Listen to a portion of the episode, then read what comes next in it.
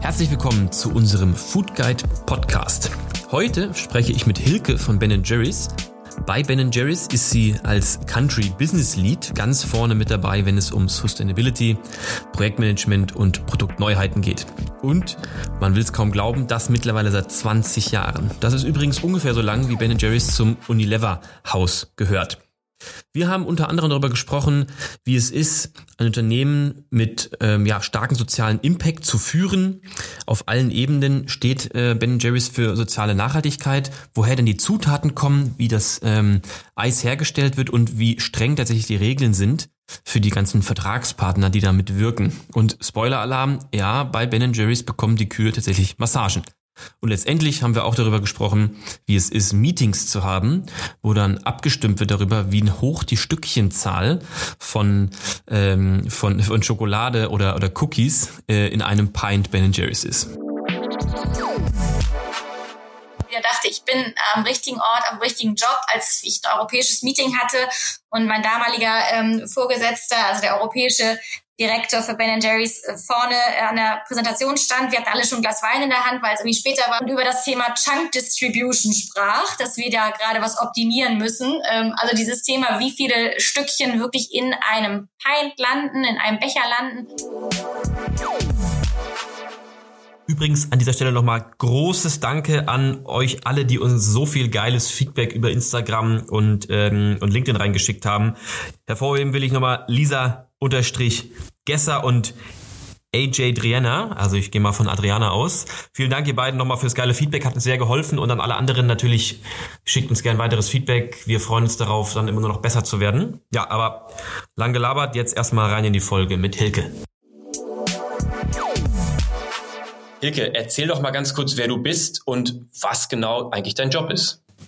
Ja, hallo Malte, danke, dass du mich hier heute eingeladen hast, ähm, weil ich tatsächlich super gerne über meinen Job spreche. Ähm, bei Ben Jerry's ähm, nenne ich mich Country Business Lead, das heißt, ich bin verantwortlich für das Ben Jerry's Geschäft in Deutschland, Österreich, Schweiz. Und ähm, habe damit eben ähm, die Aufgabe, ähm, erstmal ähm, ein, ein Team zu empowern und ähm, die Fäden zusammenzuhalten, dass ähm, das ja wirklich diese Aufgabe ähm, erfüllt an der Front und die äh, übergeordnete Aufgabe ist eigentlich, sehe ich mich ein bisschen als Hüterin unserer dreiteiligen Mission. Ähm, bei Ben Jerry's haben wir eine sehr, sehr klare Mission, ähm, wie wir wachsen wollen, nämlich ähm, mit fantastischen Produkten ähm, auf nachhaltige Art und Weise und ähm, eben wirtschaftlich erfolgreich. Also wirklich alle drei Säulen, Produkt, Social ähm, und wirtschaftlich immer gleichermaßen. Und da ist auch sehr stark so mein Augenmerk darauf auszubalancieren,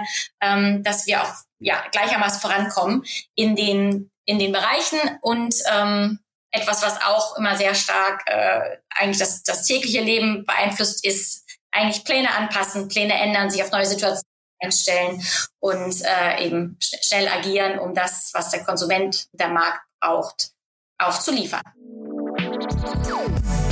Bi Ganesha steht übrigens im LinkedIn-Profil von Hilke. Ganesha verkörpert Weisheit und Wonne. Ihr merkt also, das sind keine leeren Phrasen, die jetzt hier heute noch im Podcast aufkommen, sondern Ben Jerry's und vor allen Dingen auch Hilke stehen ganz klar dafür, was sie auch sagen. Ab und zu mal Wettbewerbprodukte, aber vor allen Dingen unsere eigenen Sorten essen. Ähm, das hat sich jetzt als äh, große Herausforderung im Homeoffice-Kontext, in dem wir seit fast sind.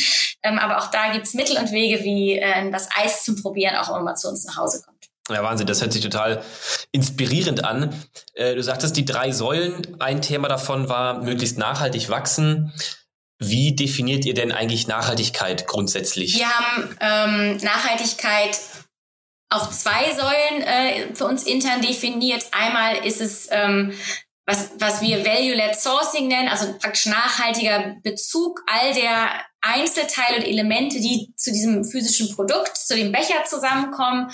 Ähm, mhm. Und dann das, was wir außerhalb des Bechers machen, außerhalb ähm, des Eiscremebereichs, nämlich den, den Aktivismus, unser Einsatz für soziale Gerechtigkeit. Ähm, das sind so die zwei Säulen. Zur ersten Säule gehört, ähm, dass wir eben allein die Zutaten, die wirklich Teil des Eises, des Produkts sind, ähm, aus nachhaltigen und fairen Quellen beziehen. Das heißt, all die Zutaten, die wir äh, über Fairtrade in, in der Qualität und Quantität, die wir sie brauchen, beziehen können, äh, beziehen wir Fairtrade zertifiziert, also Zucker, Kakao, Kaffee, Bananen etc.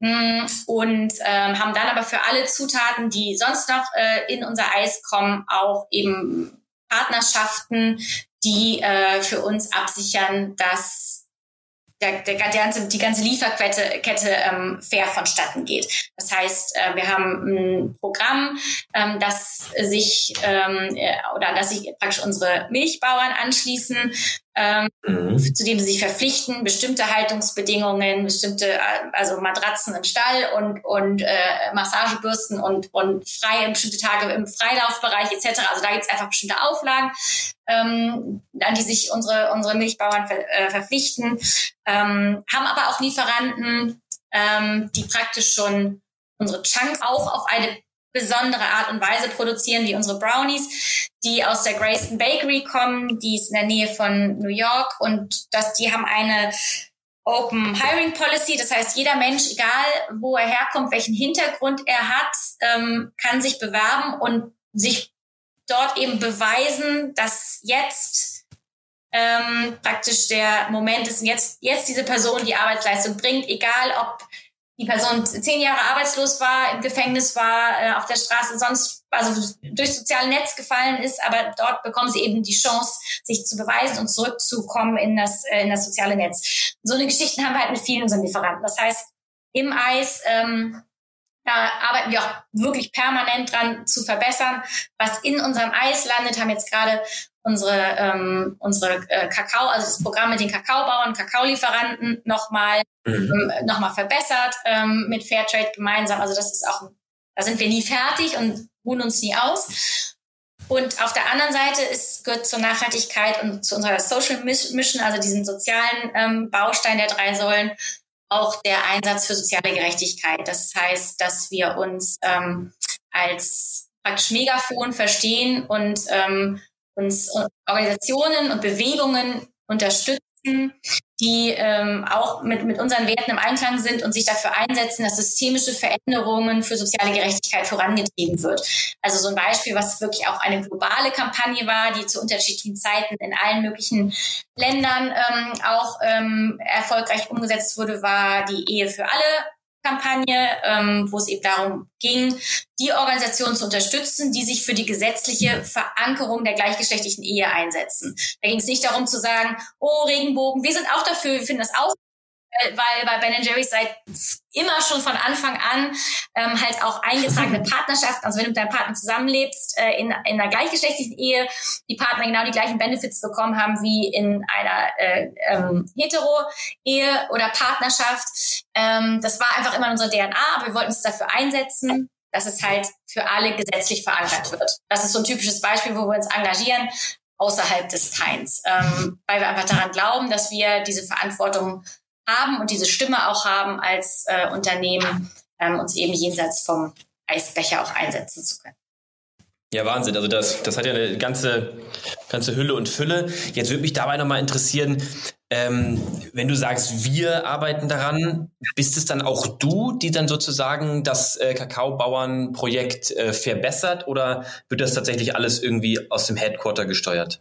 Das wird, ähm, also das, wir haben tatsächlich eine gute Arbeitsteilung, sowas wie jetzt das ähm, Kakaobauernprogramm, also beziehungsweise die, die äh, Arbeitsbedingungen, die wirtschaftlichen Bedingungen unserer Kakaobauern, das wird zentral gemacht, weil die ähm, entweder aus dem globalen Team oder im europäischen, auch da ähm, gibt es eben Experten, sind auch relativ agil aufgestellt, die sich dann mal die äh, Bälle und Verantwortlichkeiten ähm, zuspielen. Aber das wird tatsächlich zentral ähm, gelöst, weil wir zum Beispiel auch eine für ganz Europa eine Fabrik haben, ähm, wo die Zutaten angeliefert werden und die Richtlinien, also der gleiche Kakao, der äh, für Europa wird auch in den USA in der Produktion eingesetzt. Das heißt, da haben wir einfach einen Maßstab auf der ganzen Welt und deswegen äh, setzt sich da ein Expertenteam dran, das äh, an der an der Bezugsquelle ähm, praktisch umzusetzen.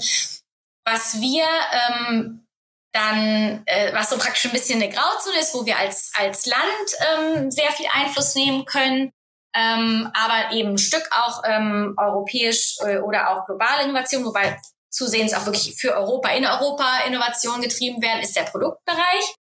Da gibt's halt äh, Innovationen im, in unserem Bechermarkt, ähm, die einfach für ganz Europa entwickelt werden, basierend natürlich auch auf, auf Input und Insights und Marktforschung äh, ja. aus verschiedenen Ländern. Aber das ist so eine Erfolgsstory, die ähm, jetzt gerade auch tatsächlich globale Wellen trägt. Ähm, ich mache den Job, den mache ich zwar jetzt gerade zum zweiten Mal in meinem Leben, aber jetzt erst wieder seit Oktober. Und meine Vorgängerin Zwantje und Frank bei uns aus dem Out-of-Home-Bereich haben einfach eine lokale Kampagne intern sozusagen gestartet und haben es geschafft, dass wir jetzt das erste Eis am Stiel für Ben Jerry's gerade launchen, den Peace Pop. Ähm, das ist wirklich jeden beiden, also der Name, die Namen sind auch wirklich verankert bei allen Beteiligten. Die haben halt einfach gesagt, Leute, das ist die größte Kategorie im Impulsmarkt und also haben gute Gründe vorgebracht, dass es dazu geführt hat, dass wir das in Europa jetzt launchen und äh, die Welt, also das US-Team auch schon ähm, zuckt und den Finger hebt. Also das, das ist tatsächlich so eine, so eine Grauzone. Und was extrem lokal getrieben ist, ähm, wirklich länderspezifisch, ist das Thema ähm, Activism, also die, die ähm, Kampagnen außerhalb des Pines. Das heißt, Volker ist Social Activist bei mir im Team, also wirklich Vollzeit damit beschäftigt und ähm, arbeitet Nils als, als Integrated Marketing Experten daran, diese Kampagnen dann auch ähm, hörbar und spürbar für die Zielgruppe zu machen. Ähm, da hat jedes Land eine wirklich eine Bewegung, die sie unterstützen. Also wir haben zum Beispiel mit Leave No One Behind jetzt für die ähm, für die mhm. Flüchtlingsaufnahmeprogramme ähm, eine große Kampagne gemacht im letzten Jahr, ähm, wohingegen die Niederlande haben sich mit dem ähm, UNHCR zusammengetan und für die ähm, Familienvereinigungsprogramme eine Kampagne gemacht und die bei ihrer ähm, Regierungsarbeit unterstützt. Das sind echt super lokale Kampagnen ähm, die, die, wie die Ehe für alle, da haben wir zwar auch alle das gleiche Thema verfolgt, aber wir haben mit der Organisation Ehe für alle zusammengearbeitet und für, für genau die gesetzliche Veränderung ähm, die Kampagne gemacht, die es in Deutschland braucht, die halt anders war als was Polen, Holland oder UK braucht. Also das sind dann immer ganz ähm, lokal gesteuerte ja. Kampagnen. Okay, Wahnsinn. Also man merkt auf jeden Fall schon ganz klar, das ist hier ein bisschen weltumspannender, worüber wir reden. Mhm. Und ähm, obwohl vielleicht ähm, aus dem Headquarter die großen Entscheidungen kommen, äh, ist tatsächlich der Impact aber lokal ausgesteuert und darum geht's ja am Ende des Tages. Mhm. Dennoch ähm, würde mich nochmal interessieren, und du sprachst vorhin über, über Kühe und äh, Milchbauern. Ist es denn so, dass ähm, auch von Kontinent zu Kontinent ähm, die, die Zusatzstoffe, die es eben auch lokal gibt, dann auch lokal gesourced werden? Oder kommt das dann tatsächlich ähm, auch aus einer Quelle nur? Nee, also die unsere Milch, also das, das was, ähm, was in der jeweiligen Region, der produziert wird, dann auch verfügbar ist, wird natürlich lokal ähm, auch bezogen.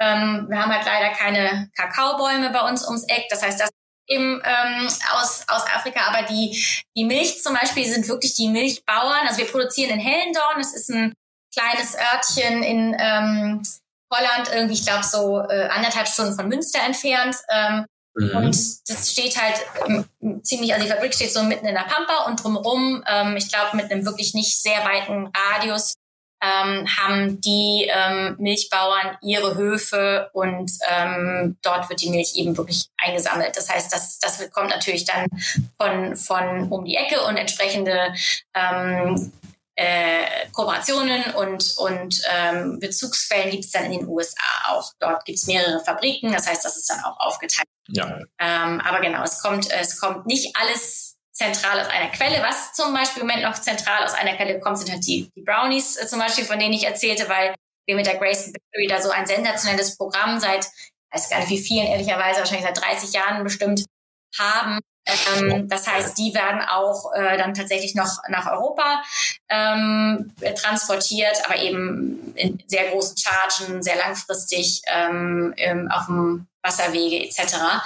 Ähm, aber da gibt es eben auch schauen wir natürlich auch rein und gucken, wie können wir das vielleicht langfristig auch lokalisieren. Das heißt, wenn ich jetzt hier in Hamburg, äh, wo wir beide ja auch leben, in Edeka reingehen und äh, uns ein Eis von Ben Jerry's kaufen, dann kam das eigentlich nur 500, 400 Kilometer weit weg aus Holland. Genau. Und maximal kamen eben die Brownies aus einem sehr interessanten Projekt aus der Nähe von New York. Ja, okay. Genau. Das war mir nämlich auch neu, denn man hat ja oft immer so ein bisschen das Gefühl, deswegen finde ich das Gespräch heute auch so spannend, dass bei einer Firma, die ja irgendwie eigentlich unter dem Unilever-Dach mhm. steht, hat man ja irgendwie immer das Gefühl, es kommt alles aus irgendeiner Megafabrik, mhm. irgendwo wird dann durch die Gegend geflogen oder geschifft und da ist überhaupt nichts Lokales dabei. Und ähm, kann dann ja auch, oder was heißt kann man, sondern ähm, ich habe dann ab und zu Schwierigkeiten, äh, auch diese Nachhaltigkeitskomponenten komplett nachzuvollziehen mhm. und die auch zu, ähm, zu differenzieren zwischen vielleicht Greenwashing von einigen anderen Konzernen, die das irgendwie einfach nur mal so machen, weil es sich gerade gut anfühlt. Mhm. Und ähm, habe dann manchmal das Gefühl, dass, dass eine Marke, die das jetzt seit 30 oder 40 Jahren so so konsequent durchzieht und ähm, einen Haufen, wenn ich das so sagen darf, Mitarbeiter mhm. hat, die sich eigentlich nur darum kümmern, dass diese Mission, diese drei Säulen eingehalten werden. Mhm. Das ist ja ein viel höherer Aufwand als bei anderen. Aber am Ende der Preis genauso teuer oder günstig, also komparativ zumindest ist, wie von äh, Produkten aus der Konkurrenz von Hagendays oder was auch immer. Und das beeindruckt mich immer so sehr und deswegen war das immer sehr, sehr spannend. Mhm. Ähm, Hast du denn nochmal so ein Lieblingsprojekt vielleicht, wo du bist jetzt ja seit einigen Jahren schon bei Ben Jerry's dabei, wo du sagst, das ist so das, wofür du wirklich brennst, auch dort weiter zu arbeiten? Mhm. Also es ist tatsächlich ähm, mein, ja, mein, mein zweiter Stand. Also ich bin nach Hause zurückgekehrt, nachdem ich vier Jahre noch andere Rollen bei Unilever hatte und davor vier Jahre diese Rolle schon gemacht habe. Das heißt, ich habe so eine ganz spannende Phase jetzt gerade, in der ich äh, schaue, was, was ist alles neu, was ist anders ähm, äh, und, und bin da auch sehr, sehr überwältigt, was sich da alles äh, wie weiterentwickelt hat und kann aber auch noch zurückschauen auf die Jahre, die ähm, ich eben in die Marke geführt habe in einer Zeit, in der die wirklich noch äh, sehr sehr viel kleiner war, so ein Underdog. Ähm, mhm. äh, es gibt so ein Projekt, wo ich tatsächlich, äh, das ist so ein, eigentlich eine relativ simple Nummer, aber das feiere ich ähm, auch mit der äh, Kollegin, der ich zusammengearbeitet habe in der Zeit. Wir feiern das immer wieder. Wir haben äh, eben vor, ich dachte, es irgendwie sechs Jahren sieben Jahren oder so, ähm, die Sorte Peanut Butter Cup gelauncht. Äh, ehrlicherweise einfach nur, weil ich ein riesengroßer Erdnussbutter-Junkie bin, beziehungsweise in allen äh, Formen und äh, ähm, Aggregatzuständen. Und äh, das war halt vor der Zeit, wo Erdnussbuttereis oder auch Schokolade, Erdnüssen etc. wirklich so richtig mainstreamig geworden ist. Ähm, das ist halt bis heute einer unserer Topseller und das, da freuen wir uns aber immer drüber, dass wir diesen Leap of Faith gemacht haben. Ähm, aber welche Projekte wirklich mein, mein Herz jetzt viel, viel stärker berühren und auch damals ähm, eben wirklich äh, bewegt haben, mir Gänsehaut verursachen, ist wirklich dieses, das soziale Engagement. Also dass wir, wie, was für ein Privileg, ähm, bei einer bei einem Unternehmen arbeiten zu können und für eine Marke arbeiten zu können, die nicht nur wirklich, äh, also finde ich, sensationell gutes Eis macht, sondern einfach auch sich dies, die, die Verantwortung nimmt. Ich wollte jetzt erst sagen, dass sich das Recht nimmt, aber es eigentlich die Verantwortung nimmt mit dieser Reichweite und auch mit dieser einmaligen ähm, ja, Tone of Voice, also wie wir ähm, herausfordernde oder auch, auch sehr bewegende Themen kommunizieren äh, arbeiten zu dürfen, um den Satz zu Ende zu bringen. Also das ist dieses Privileg, äh, schätze ich sehr, sehr wert. Und ähm, ja, bin natürlich dann auch immer unfassbar ähm, happy, wenn wir durch die, durch die Reichweite und durch die andere Art, wie wir Themen ansprechen, die etwas andere Art, wie wir Petitionen unterstützen zum Beispiel, Menschen erreichen, die das sonst jetzt nicht gemacht hätten. Man kann ganz klar sagen, Ben Jerry's äh, und auch Hilke glauben wirklich daran, dass sie etwas bewegen können. Natürlich das Ganze im Konstrukt von Unilever, einem etwas größeren Konzern, ähm, wo wir natürlich auch in der Vorbereitung uns gefragt haben, Mensch, ist das denn wirklich noch nachhaltig oder sind das leere Phrasen? Nein, der Impact ist wirklich gegeben und das auch in der gesamten Wertschöpfungskette, die wir uns jetzt natürlich als Außenstehender noch gar nicht so ähm, hätten denken können. Und äh, am Ende des Tages ähm, hat uns Hilke ganz klar erklärt, dass auch eine wichtige Säule von Ben Jerry's eben ist, Geld zu verdienen, damit eben dieser Impact auch nachhaltig weiter betrieben werden kann. Ähm, und das, das macht mir immer ganz viel Freude. Also da wirklich disruptiv sein, mutig sein, auch ähm, Vorreiter bei, bei äh, Unilever eben sein, uns selbst auch mal in ungemütliche Situationen bringen, weil wir sehr ähm, progressiv sind. Das habe ich auch so in meinem in meinem Purpose, das was mich antreibt, verankert und ähm, das ist tatsächlich, äh, ja, das ist schon, das ist schon ganz schön toll. Freue mich immer wieder drüber.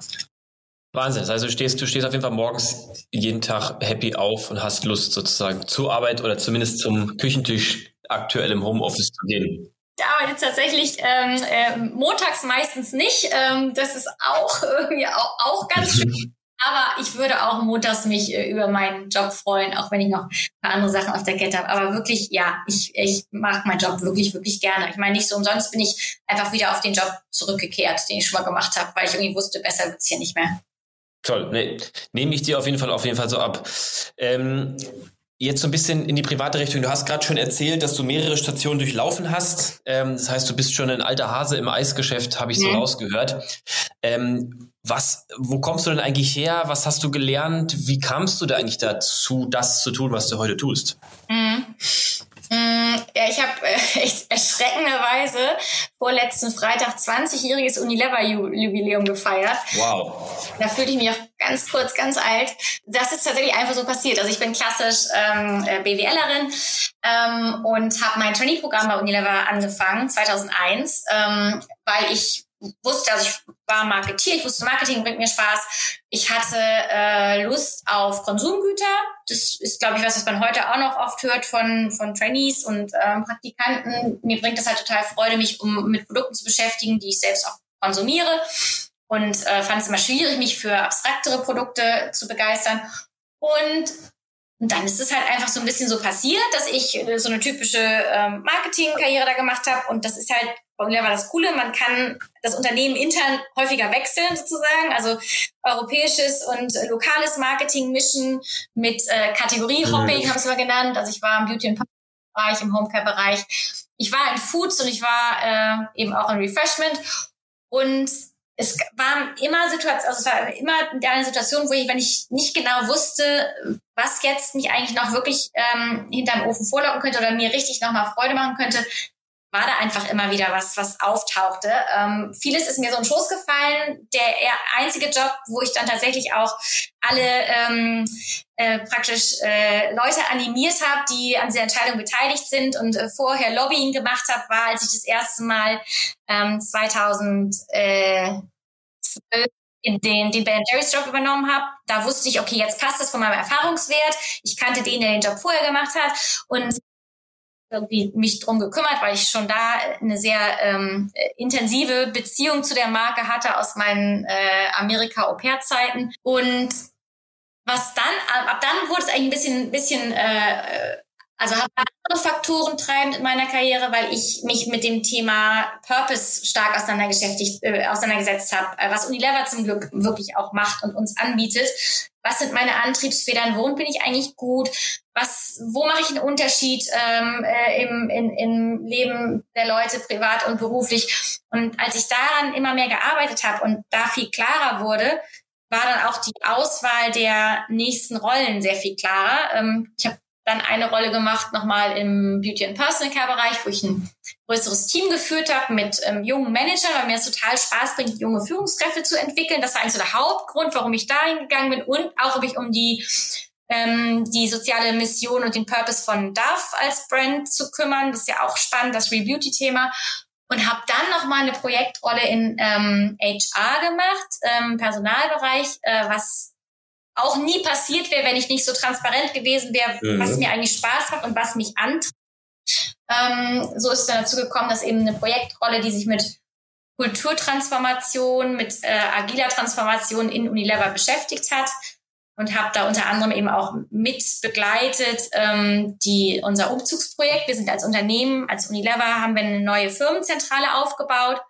Und zwar nicht, äh, ein Architekt hat das mal alles gemacht und wir ziehen dann da ein, sondern ähm, aus einer Mannschaft, also eine Mannschaft von, von Freiwilligen hat in Selbstführung dieses ganze Konstrukt, äh, wie wir zukünftig arbeiten wollen, wie der Raum von innen gestaltet wird, wie wir das Mobilitätskonzept aufbauen etc. Ähm, erarbeitet. Das durfte ich begleiten und dann ähm, bekam ich äh, wieder nochmal den dezenten Hinweis meiner ehemaligen und jetzt wieder Chefin, dass dieser Job wieder frei werden würde und ob ich nicht mir das wieder vorstellen könnte. Und das war also da konnte ich dann irgendwie auch nicht mehr Nein sagen, weil so viele neue Dinge passiert sind, die mich wieder herausgefordert haben, in meinen neue Wege gehen, ähm, gehen. Und ähm, das ist etwas, was extrem ungewöhnlich ist, dass äh, jemand auf einen Job nochmal zurückkehrt, gerade eben auch bei so Konzernen, wo es ja eigentlich immer hoch, hoch, hoch geht. Aber da wird eben aus seinem eigenen Purpose und aus seinen Leidenschaften getriebene Karriereentscheidungen werden da auch äh, sehr gewertschätzt. Und deswegen sind alle Beteiligten aktuell ganz happy, dass es so gekommen ist. Absolut, das klingt für mich auch extrem durchdacht und ähm, fairerweise auch, ich, kann, ich bin jetzt natürlich noch, noch nicht allzu lang im Arbeitsleben unterwegs, aber ähm, sein, ähm, sein, sein Purpose so nach vorne zu stellen und danach praktisch Jobs auch zu suchen, ähm, mhm. ist, ist auch etwas, mit dem ich mich viel beschäftige und deswegen äh, teile und toll finde und äh, mhm. Äh, hörte jetzt gerade ganz gespannt zu, wie du damit praktisch 20 Jahre am Ende in einem ein und demselben Unternehmen obwohl natürlich ein Ticken größer, also auch mehr Entwicklungsmöglichkeiten verbracht hast. Wahnsinn. Ähm, weiter bei den privaten Themen. Äh, du sprachst vorhin ja davon, dass es jetzt im Homeoffice nicht ganz so einfach ist, so viel Eis zu konsumieren, wie du gerne würdest. Was ist denn eigentlich deine all-time favorite Flavor bei den ganzen Ben Jerry Sorten? Ähm, also ich habe äh, hab so ein bisschen äh, da wirklich zwei ähm, Lieblingssorten. Ähm, eine Sorte ist Fishfood und das ist eine Sorte, die ist tatsächlich bis vor, äh, also bis, bis vor ich habe, also bis vor, bis vor der Zeit, als ich den Job das erste Mal angetreten habe, gab es die auch in Deutschland. Ähm, und deswegen habe ich auch gleich erstmal die Zahlen geprüft, als ich antrat, ob das mit rechten Dingen zuging, dass die halt als sehr schwach performende Variante abgetauscht wurde. Leider war ich wohl die Einzige, die sie so gut fand. Ähm, die hat halt einen sensationellen so einen Marshmallow Swirl und dann auch so eine Schokoladenfische drin. Die ist super gut, aber da äh, musste ich mich irgendwie äh, dann doch auch, um, um emotional mich ein bisschen zu befreien von diesem Leid, eine neue Lieblingssorte ähm, suchen. Und das habe ich jetzt fast ja. schon ein bisschen gespoilert vorhin. Das ist tatsächlich Peanut Butter Cup. Also eher lustiger geht's nicht. Diese Cups drin, ne, die so wie, ähnlich wie die Reese's Cups aussehen. Und äh, das ist halt auch eine große Freude, diese, das ist wie so eine Schatzsuche immer. Also ich bin da auch wirklich mit Leib und Seele dann dabei, ähm, das Eis um die Cups rum und dann so ein Cup raus, raushebeln. Und meistens sind die zersch zerschreddert so ein bisschen, aber manchmal auch so einen ganzen, der ist dann so jetzt fast fünf. Mark Stück groß gesagt. Aber das, das ist halt ein richtig guter Tag, wenn ich so einen ganzen Cup dann da raushebe, dann kann mir auch nichts mehr passieren. Also ja, aber ich kann mich ja wirklich auch für eine breite äh, Range an Sorten ähm, begeistern, ähm, freue mich auch immer über neue Sorten und äh, wenn ich in den USA bin, dann ähm, miete ich mich auch immer irgendwo ein, wo es einen Tiefkühler gibt. Also Hotel kommt nicht in Frage, weil ich dann tatsächlich ähm, ja, durch die Supermärkte jage und auch all die US-Innovationen, die ja doch immer noch viel ähm, breiter aufgestellt sind, äh, verkosten muss, auf jeden Fall. Ja, mein, mein Alltime Favorite ist eigentlich tatsächlich Cookie Dough. Ähm, ist, glaube ich, bei vielen so. Bin ich sicherlich nicht der Erste, aber irgendwie, ähm, das ist so ein Ding, das geht immer. Das ist eine, eine Safe Bank. Aber wenn, wenn mhm. ich so, ein, so, ein, so, eine Packung zu Hause habe und mit meiner Freundin dann nach so einem schönen Abendessen so einen halben Liter verhafte, dann kommt mir das immer so vor, dass, dass mhm. in meinem Teil weniger Cookie Dough Stücke sind als bei ihr. Kann man Glück oder Pech haben oder ist das eigentlich abgezählt? Also, das, das wird nicht händisch abgezählt, aber es ist ein total äh, Fickelinsches Distributionsmodell unserer unserer Stückchen. Ähm, äh, da fällt mir nur ein, dass ich mal so ein ganz äh, so ein, so ein Moment hatte, wo ich äh, auch mal wieder dachte, ich bin am richtigen Ort, am richtigen Job, als ich ein europäisches Meeting hatte und mein damaliger ähm, Vorgesetzter, also der europäische Direktor für Ben Jerry's äh, vorne an der Präsentation stand. Wir hatten alle schon ein Glas Wein in der Hand, weil es irgendwie später war und über das Thema Chunk Distribution sprach, dass wir da gerade was optimieren müssen. Ähm, also dieses Thema, wie viele Stückchen wirklich in einem Pint landen, in einem Becher landen und wie die auch, wie die auch verteilt sind, dass nicht alle, die in dem Becher sind, alle zusammen ja, am Boden sitzen oder so. Das ist tatsächlich ausklabüstert. Die werden aber jetzt nicht händisch abgezählt, aber es wird zum Beispiel die Grammatur jedes einzelnen Pints gemessen und da, der weiß genau, wie, weil das die Eisflüssigkeit eine andere Dichte hat, anderes Gewicht als die Stückchen, dass sich das eigentlich innerhalb eines Fensters bewegt. Ähm, aber auch da, das ist so ein bisschen, glaube ich, wie mit dem ganzen mhm. Peanut Butter Cup. Manchmal hast du ihn drin, dann ist, hast du richtig Glück. Aber ähm, wenn du da ganz große Abweichungen mal siehst, dann kannst du dich bei mir sonst nochmal persönlich beschweren. das mache ich gerne. Ich habe ja auch eher das Gefühl, dass das eine sehr subjektive Wahrnehmung ist, weil ähm, man wünscht sich ja am besten eigentlich einen ganzen Pint voller ähm, Cookie Dough Stücke und das Eis ist ja nur so außenrum. Wenn du so ein Cookie Dough Stückchen Jäger bist, dann halt mal äh, die Augen offen. Da könnte es eine sehr gute Lösung demnächst für dich geben. Das Eis drumherum dann auch noch sparen kannst. okay, okay. Na, ich mag das Eis natürlich auch, aber es ist ein kleiner Cookie-Dough-Jäger-Kampf auf jeden Fall, das muss ich zugeben. Okay, so, ähm, wir sind ja heute in einem Food-Podcast mhm. und nicht nur Eis-Podcast. Und ich frage immer alle bei mir im Podcast, was so dein ultimativer Food-Hack ist zum Nachmachen und Verlieben. Mhm. Eis haben wir jetzt ja verstanden, kaufen wir äh, mhm. in. Kühl, im Kühlregal. Mhm. Was ist denn sonst so dein ultimativer Hack, was du gerne mal kochst oder was ich hier gleich in den Show Notes verlinken kann? Mhm. Also ah, mit verlinken so. Also was ich tatsächlich mache, was was ähm, ich bin so ein totaler Instinktivkocher ähm, und hau einfach was ich so an Gemüsesorten habe zusammen und so und und würze es ein bisschen, aber es paar Themen, die mir echt, äh, als ich die mal rausgefunden äh, hatte, life-changing waren. Das ist dieses Thema ähm, äh, Brot, also Hefebrot äh, backen. Ich bin in, auch trotz Corona dieses Sauerteig-Thema noch nicht eingestiegen, aber Hefe ähm, und es einfach über Nacht backen lassen. Also sich diese ganzen Gehgänge ähm, äh, über, über Nacht gehen lassen. Also diese ganzen Gehrunden im warmen Backofen sparen, indem man es abends wirklich nach dem Zähneputzen einmal kurz zusammenhauen in den Kühlschrank und acht, mhm. zwölf Stunden später das einfach rauskratzen, aufs Back Backblech hauen und man hat echt ein leckeres Brot. Das, das fand ich, äh, das war life-changing, als ich das entdeckt habe und das mache ich, also das kriegt man irgendwie immer auch hin. Ähm, und etwas, was ich jetzt neu entdeckt habe, ähm, aus hoher Zugewandtheit äh, der veganen Küche. Da sind, da ist wirklich Ben Jerry's nicht vegan. Wir haben zum Glück auch vegane Sorten, aber nicht vegan, immer mal eine Ausnahme. Ähm, und Veganuary habe ich jetzt mitgemacht. Da habe ich jetzt äh, die Schraube noch mal ein bisschen angezogen. Ein ganz leckeres Rezept für einen veganen Feta. Das könnte ich dir mal schicken, mhm. ähm, wo ich ja, nie gedacht hätte, dass der so lecker schmeckt, wenn man den so über Nudeln, Nudelgerichte äh, krümelt. Ziemlich lecker den, das, das war auch nochmal echt ein Augenöffner. Also Filter brauche ich jetzt auch echt nicht mehr kaufen. Okay. Ja, also beides sehr spannend. Ähm, wir versuchen auf jeden Fall dann so ein, vielleicht ein Mini-Rezept in Schnellform unter den, äh, in den Show Notes sozusagen, also verlinken wir dann falsch, sondern einfach reinzuposten, ähm, damit wir jetzt nicht nur was für den Cheat Day machen, wo wir Eis essen, sondern auch nochmal einen gesunden Feta oder ein gesundes Stück Brot essen. Wenn man denn eure tolle Mission teilen will, ähm, wie kann man sich denn bei euch bewerben, beziehungsweise sucht ihr denn überhaupt noch Teamkollegen, neue, neue Teamkollegen? Mhm. Aktuell sind wir gerade, oder was wir regelmäßig suchen, sind Praktikanten. Haben wir tatsächlich ähm, jetzt auch demnächst wieder einen Wechsel. Da weiß ich persönlich gar nicht, wie weit der, der, der ähm, Prozess fortgeschritten ist. Ansonsten ähm, habe ich jetzt aktuell keine Stellen, aber ähm, wir haben, das ist so ein bisschen der Vorteil, eben an einen so professionellen Laden angedockt zu sein. Ähm, würde immer auch für, für ähm, im, wie heißt das, Impulsbewerbungen, ähm, die, die Initiativbewerbung den Weg über Unilever gehen tatsächlich. Da haben wir so einen Talentpool, wo man sich reinschreiben kann äh, oder reinloggen äh, kann und da natürlich auch den Ben Jerry's Wunsch explizit nochmal äußern kann. Und wenn dann es gibt ein Team und ich jemanden suche, dann ähm, blättert mein, blättern meine ähm, Kollegen aus HR da erstmal durch. Okay, spannend. Und allerletzte Frage. Ähm, du hast jetzt noch ein bisschen mitbekommen, worum es hier in dem Podcast geht, wie wir so vorgehen. Wen oder was findest du, sollte denn unbedingt nochmal in einem Podcast von uns auftauchen? Mhm. Welche Story muss erzählt werden? Mhm. Tatsächlich ähm, darüber nachgedacht, als du mir das vorab schon sagtest. Und ich habe jetzt vier Themen. Vier Leute. Okay, heraus. Auch, aus unterschiedlichen Motiven.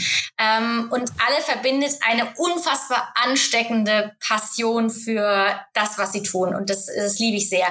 Also als erstes würde ich euch ganz doll empfehlen, den Tim von Hey Ho Granola mal einzuladen, weil der auch mal bei Ben Jerry's gearbeitet, der war der Vorgänger von mir, ähm, mit dem ich das ausklabüstert habe, dass ich von ihm übernehme.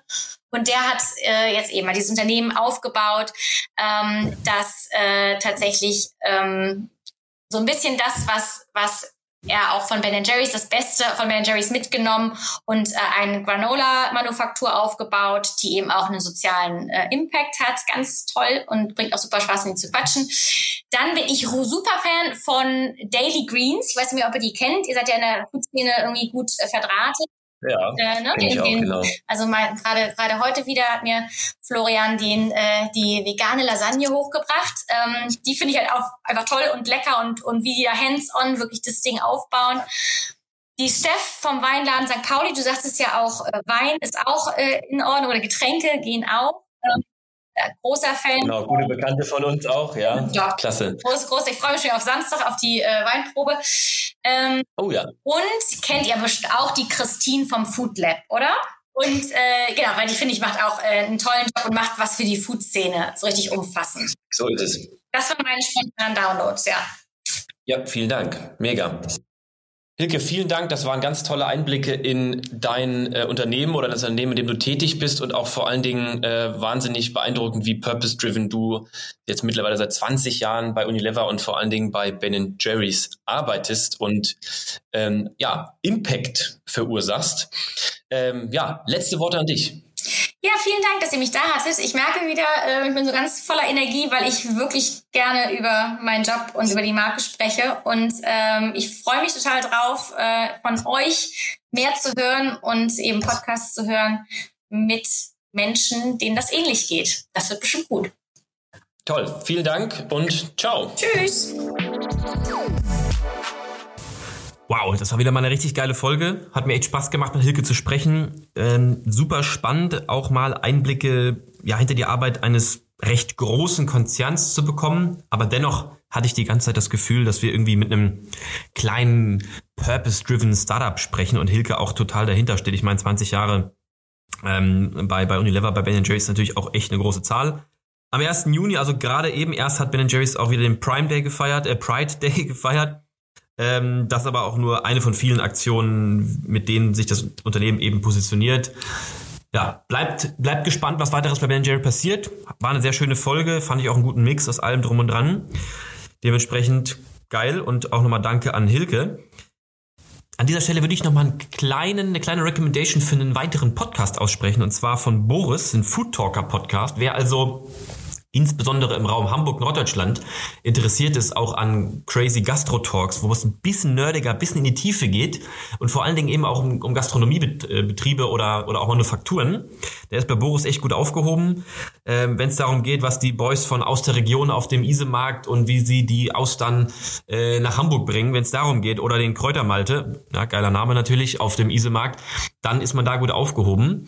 Ähm, super geiler Typ, Boris macht das echt gut und äh, wir verfolgen Boris auch schon sehr lange, also schaut mal gerne rein oder hört mal gerne rein, vielmehr einfach Food Talker bei Spotify oder iTunes oder sonst wo eingeben. In diesem Sinne, gerne wieder, denkt an Feedback an uns, schickt mir einfach eine, eine nette Nachricht bei, bei Instagram Malte Steiert oder bei LinkedIn oder sonst wo. Und bis zum nächsten Mal.